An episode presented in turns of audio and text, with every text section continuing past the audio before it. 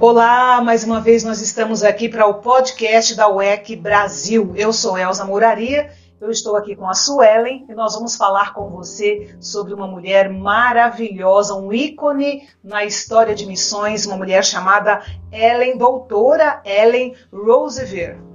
E ela é uma inspiração para nós mulheres e creio que para muitos homens também, porque a história dela é uma história forte e eu tenho certeza que vai inspirar você, não é mesmo, Suelen? Isso mesmo. Meu nome é Suelen Oliveira, somos aqui da UEC, sou UEC Track e nós estamos aqui para falar sobre essa doutora Ellen, que mulher, uma mulher forte. Falamos muito sobre mulheres fortes, né? Verdade, elas precisam aparecer, porque só aparecem os homens. É... Então nós estamos aqui para mudar um pouquinho essa história. Sim, sim. E a doutora Ellen, missionária da UEC também. Sim, bem lembrado, da UEC Internacional. Isso, a história dela é linda e eu acredito que vocês vão ser muito edificados. Então, Ellen Roosevelt, ela foi médica, missionária no Congo e a história dela começa assim. Ela nasceu na Inglaterra em 1925 em uma família de classe média bem respeitada ali na Inglaterra. Durante a adolescência, aos 12 anos, ela foi para a escola de meninas e passou a adolescência ali. Aos 19 anos, ela vai para a Universidade de Cambridge para estudar medicina. Durante o primeiro ano, cursando ali a faculdade, a Ellen participou de estudos bíblicos e começou a ler a Bíblia avidamente e ele se converteu. Depois de se formar em medicina, Ellen se candidatou para ser missionária na Cruzada de Evangelização Mundial que hoje nós conhecemos como UEC Internacional. Sim, lembrando que ela também estudou francês e continuou estudando sobre doenças comuns da região tropical, uhum. porque ela já tinha intenção de ir para o campo missionário. E justamente em 1953, com 28 anos, ela partiu para o Congo, no interior da África. Sim, finalmente, né? Finalmente, um sonho a ser realizado, que ela já vinha se preparando há muito tempo para isso, inclusive se preparou não apenas como médica, mas também como enfermeira, era uma pessoa altamente capacitada. Sim. Ao chegar ali no Congo, Ellen se deparou com situações de saúde terríveis no Congo, piores do que ela imaginava. E ali ela percebeu que ela ia ter que trabalhar arduamente, mais até do que ela pensava. Ela então planejou um centro preparatório para enfermeiras africanas Ali ela ensinava a palavra e além de ensinar a palavra, ela ensinava é, as coisas de enfermagem, né, os conhecimentos em enfermagem ali para as próprias africanas, sendo assim elas aprenderiam ali e levariam para suas aldeias, para suas casas. Seriam enfermeiras evangelistas, isso, né, que eles chamavam. É a, era a intenção, essa mesmo, uhum. isso mesmo. Era levar, além delas levarem a ajuda, né, como enfermeiras, levar também a palavra e serem pregadoras ali. Nos primeiros dois anos é, da Ellen ali, é, junto com o povo, ela teve que construir né, esse centro preparatório e também construir um hospital do zero. É muito interessante ver o testemunho dela, porque eles tiveram, ela teve que, junto ali com o povo, aprender a fazer tijolos, concreto, para levantar esse hospital, para fazer esse treinamento e para cuidar dos doentes que não eram poucos. Isso mesmo. E depois, a pedido da própria diretoria da missão, ela teve que mudar para Nebogongo, né, a 11 quilômetros de onde ela estava, para um velho campo de leprosos.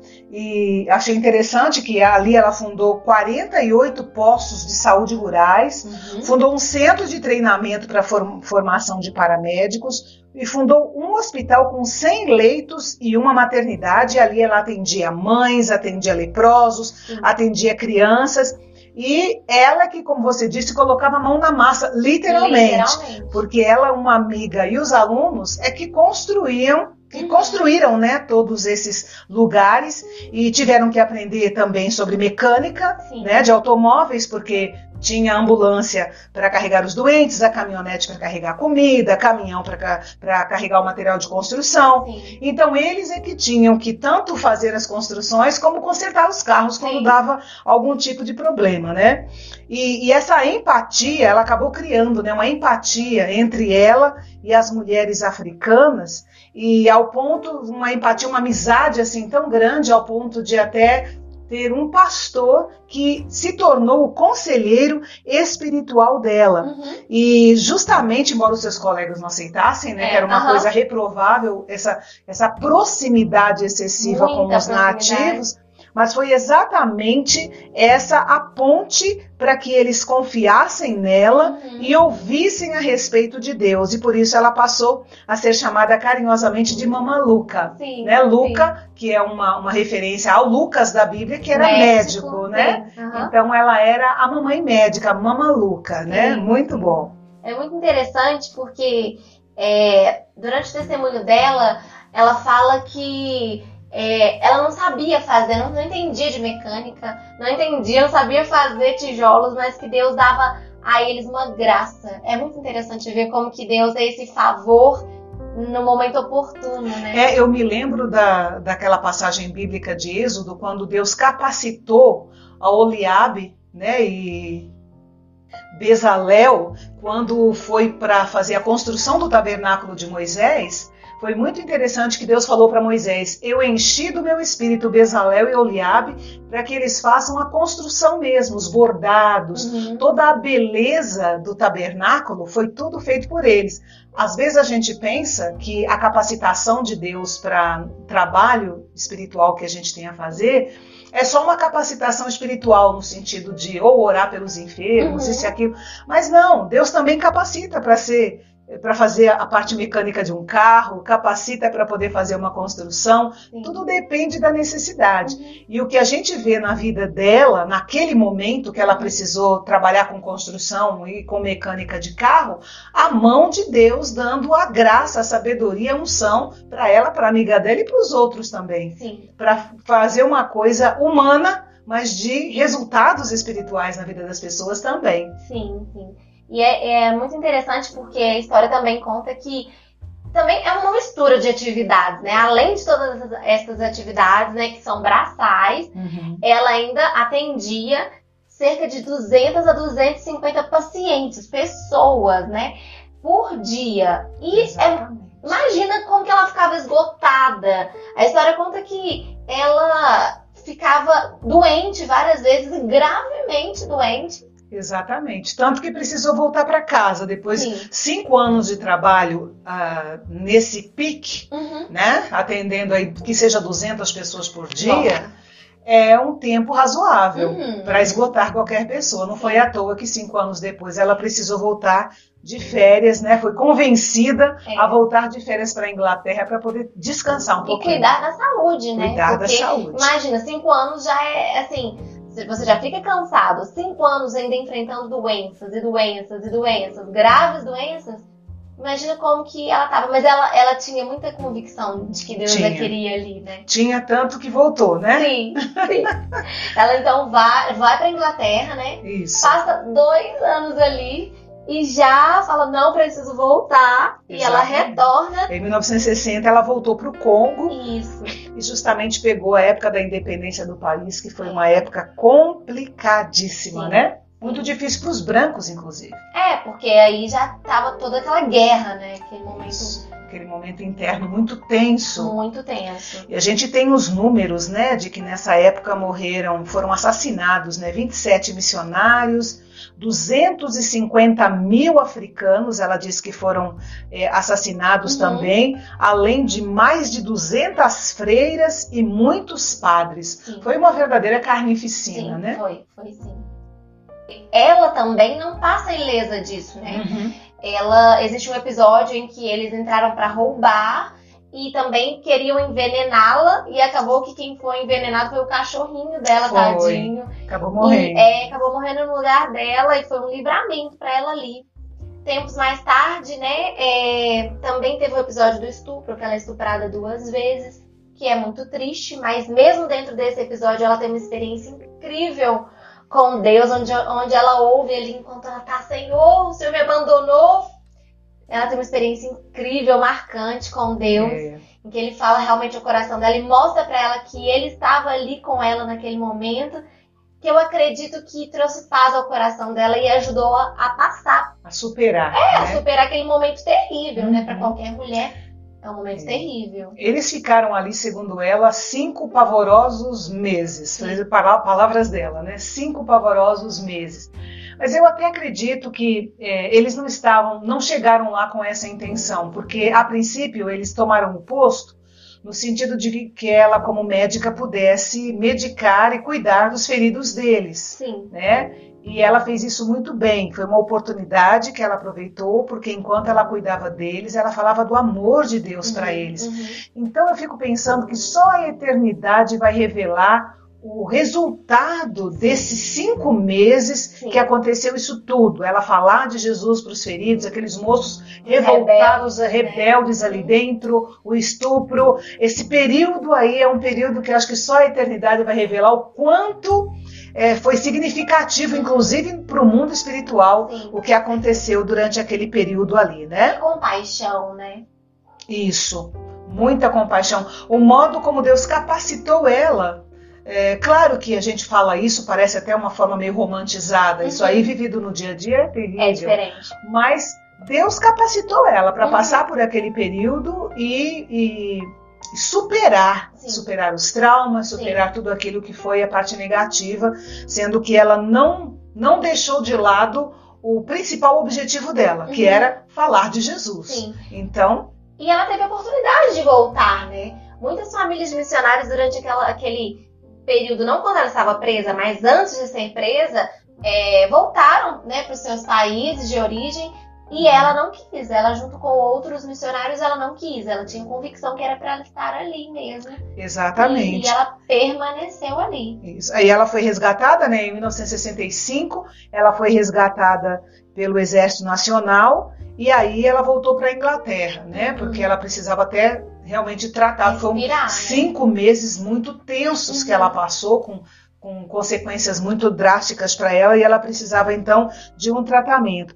E, mas para ela foi um misto de alegria e de tristeza. Alegria porque ela podia se tratar, podia descansar um pouco, e tristeza porque ela sabia o que ela estava deixando para trás, uhum. que ela não tinha terminado o trabalho que Deus havia colocado na mão dela. Essa é a loucura de ser missionário, é. né? É. é. a pessoa saber que ali reside o perigo, ali pode residir a morte, mas ela tem tamanha convicção do que Deus tem para a vida dela, uhum. que ela não se conforma e não se sente realizada enquanto ela não faz tudo aquilo para qual o Senhor a chamou. Sim, eu acho muito interessante é, quando ela fala que a entrevistadora que fez né, a entrevista com ela, antes dela morrer, é, pergunta para ela assim: quanto tempo você demorou para poder é, se reerguer de tudo que você passou?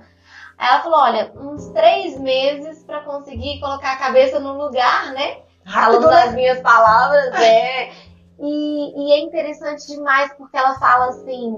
É, que quando eles chegaram, um, um dos soldados ali lá no Congo colocou a, a arma né, né, na testa dela e ela pensou que ela ia morrer e ela só pensou assim.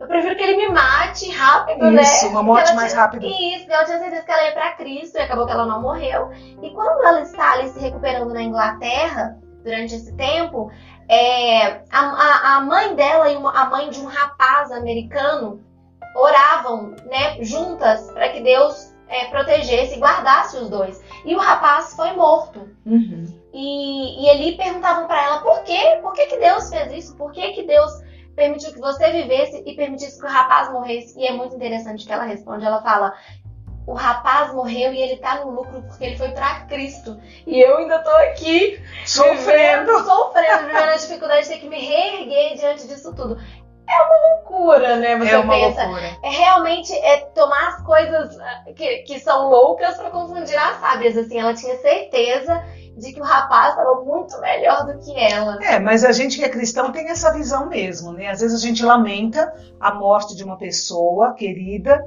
mas se a gente for pensar mesmo, é, a pessoa acabou a carreira, uhum. ela está nos braços do pai, Sim. não está sofrendo mais uhum. e nós estamos aqui. Uhum. Então, às vezes eu brinco, né? Eu digo assim: fulano já está com o Senhor. Eu ainda estou aqui, tem que me cuidar, porque eu estou em pé e ainda corro o risco de cair. Sim. Ele já está guardado para sempre na eternidade junto com o Senhor. Mas essa é a realidade. A resposta dela foi extremamente sábia. Uhum. Ele já terminou a carreira, ele está nos braços do Senhor e ela ainda estava lutando, Sim, né? sim. Sobre isso. E o interessante é que ela, eu acho que ela se recuperou muito rápido, né? Muito, Porque no ano seguinte ela já voltou para o Congo, porque o pessoal começou a dizer, a escrever para ela, né, dizendo que a situação no Congo estava melhor, os amigos Sim. enviavam cartas, e isso foi fazendo que com que renascesse no coração dela o desejo de voltar Uhum. para o Congo. Obviamente, a, a missão não queria, ninguém Sim. queria que ela voltasse. Uhum. depois do episódio lá do estupro, mas ela sabia que o que Deus tinha para ela ainda não tinha encerrado. Sim. Então ela precisava voltar e ela disse: se vocês não deixarem eu voltar, se não for por vocês, eu vou por minha conta. Ela mas eu preciso terminar. O povo precisa de mim e ela volta para o mesmo lugar. Sim. Que É, mulher é, é essa? é, é, é aparentemente uma loucura. Mas ela tinha convicção. É interessante que quando ela chega lá, ela percebe que muita coisa mudou, né? Que as pessoas mudaram, assim, a forma de pensar depois de uma independência. E principalmente os jovens já não tinham mais aquele. é, já não honravam mais todo aquele trabalho que foi feito como antes. Eles tinham toda aquela questão com ela de realmente estar se entregando. As pessoas já não tinham mais aquele mesmo pensamento. Uhum. Mas ainda assim ela permaneceu ali por sete anos. Exatamente. Trabalhando. Quase 20 anos de trabalho no Sim, total, né? continuou construindo, continuou é, é, Treinando. servindo, treinando, é, é, fazendo tudo aquilo que ela deveria fazer, ainda que não estivesse no mesmo contexto de antes, né? De Uhum. realmente as pessoas terem o coração aberto. Então, depois de sete anos, como você disse, com quase 20 anos de carreira, ela retorna, mais uma vez por causa da saúde, Uhum. para a Inglaterra, mas não para por aí, né? Não, não, porque nos anos seguintes eh, ela se tornou uma conferencista muito solicitada. Porque a história dela foi uma história muito marcante, Muito. né? Muito forte. Uhum. Então as pessoas queriam ouvir da boca, de- da boca dela como que tinha sido essa experiência tão terrível e como que ela ainda tinha voltado depois disso Uhum. e ainda queria continuar fazendo o trabalho do Senhor ali, sendo médica, sendo uma evangelista, né? Uhum. Uma médica missionária, né? Na Sim. realidade. E ela, e ela deixou ali muitos discípulos Sim. ou muitas discípulas, enfermeiras evangelistas e muitos paramédicos evangelistas, tudo fruto de quase 20 anos de trabalhos, Uhum. treinamentos que ela fez. Então, foi um trabalho de fato muito relevante. Então, ela passou a viajar ao redor do mundo, mobilizando jovens para que cumprissem a grande comissão, para que se entregassem ao Senhor, escrevendo livros. Então, ela praticamente usou o restante da sua vida para estimular pessoas através da literatura e através das conferências, para que as pessoas então pudessem é, ser apaixonados pelos povos, assim como ela foi pelo povo do Zaire, Sim, né? Que o. Congo depois mudou o nome para Zaire. Sim, é muito interessante essa questão de realmente, por mais que ela voltou à sua pátria, ela continuou dando o melhor dela, né? Ela entregou os melhores dias dela ali na- no Congo, Uhum. na África, e mesmo assim, depois de retornar, ela não falou, ai, pronto, já acabei a carreira, né? É. Mas não encerrou. Absolutamente. Ela continuou e continuou mobilizando mesmo, como você disse, e encorajando, porque os, os testemunhos dela eram lindos demais. E ela ainda voltou lá duas vezes depois disso, né? Uhum. Nos anos 80 e depois em 2004 ela voltou outra vez. Ou seja, ela foi acompanhando, mesmo que de longe, o resultado do trabalho dela, Uhum. o que eu acho maravilhoso. Sim. É incrível quando você se dá e depois você tem a oportunidade de voltar e saber que as coisas estão andando. Sim, com Né, que você plantou a semente e cresceu, germinou, frutificou e há outras Desenvolveu, pessoas né, os hospitais. Exatamente, que é uma questão muito séria, né, no, Uhum. continente africano, essa questão de saúde e como ela abençoou aquele povo. Muito, E só a eternidade vai revelar o quanto daqueles que fizeram outros discípulos e Uhum. outros e outros e outros, né? Essa é a vantagem da gente trabalhar para o Senhor, para o Senhor. Uhum. Porque se a gente trabalha para para autopromoção, obviamente os resultados não são os mesmos, né? Sim. E ela morreu aos, no, aos 91 anos, né? Em viveu 2016, bem, né? viveu muito. É, é em 2016, não faz tanto tempo. tempo. Né? É. Quatro mais interessante, até sobre isso que você falou, sobre a questão de trabalhar para sua autopromoção. Antes de morrer, ela escreve um artigo que eu achei maravilhoso. Achei assim, é. É, olhei para ele e levei bastante tapa na cara, porque eu pensei, meu Deus, quem sou eu como cristã missionária diante desse artigo dela? Verdade. Com palavras assim realmente impactantes. É, e a gente quer deixar para você que está aí acompanhando o nosso Missioncast as mesmas palavras dela para que você também seja impactado, viu? Uhum. Ela escreveu assim: Irmão e irmã, você não quer Jesus. Você quer Jesus e mais alguma coisa. Quer Jesus e o respeito. Quer Jesus e a popularidade. Quer Jesus e a opinião pública. Quer Jesus e os aplausos. Quer Jesus, mas quer também ser o primeiro e o melhor.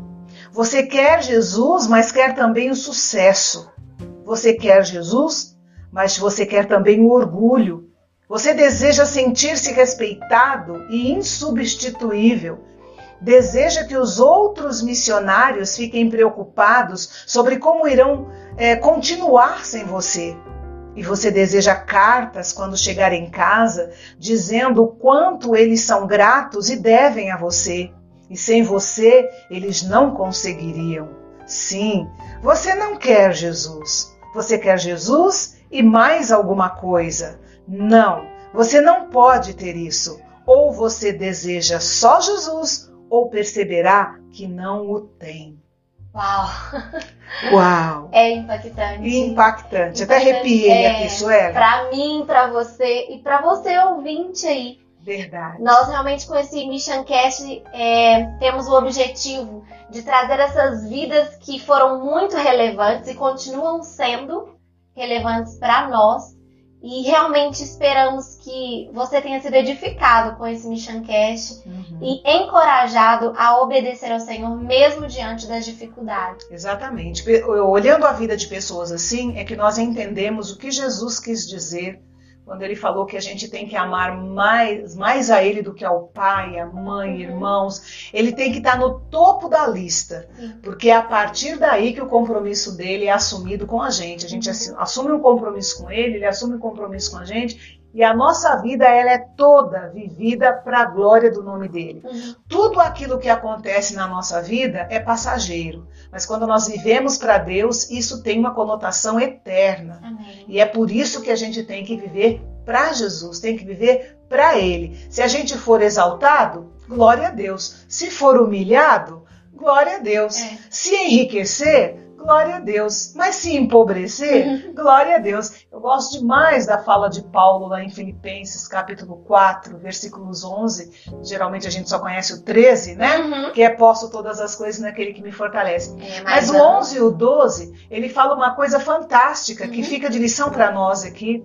Eu aprendi a estar contente em toda e qualquer situação. Veja que é um aprendizado. Como ela colocou aqui nessa, nessa fala que, que nós lemos, é, a nossa carne, ela quer mesmo uhum. Jesus e o sucesso, Sim. Jesus e mais alguma coisa. Mas quando a gente se a gente fica determinado a aprender, como Paulo fala, então a gente aprende, a gente desenvolve esse aprendizado e aí a gente só quer Jesus. Sim, sim. Todo o resto, o que vier é lucro. Uhum. Se vier é lucro. Se não vier, tudo bem. Uhum. Glória a Deus também. Mas a gente aprende a colocar Jesus no centro, viver para Ele, e aí a gente está apto para aguentar qualquer tranco onde o Senhor nos colocar. Sim.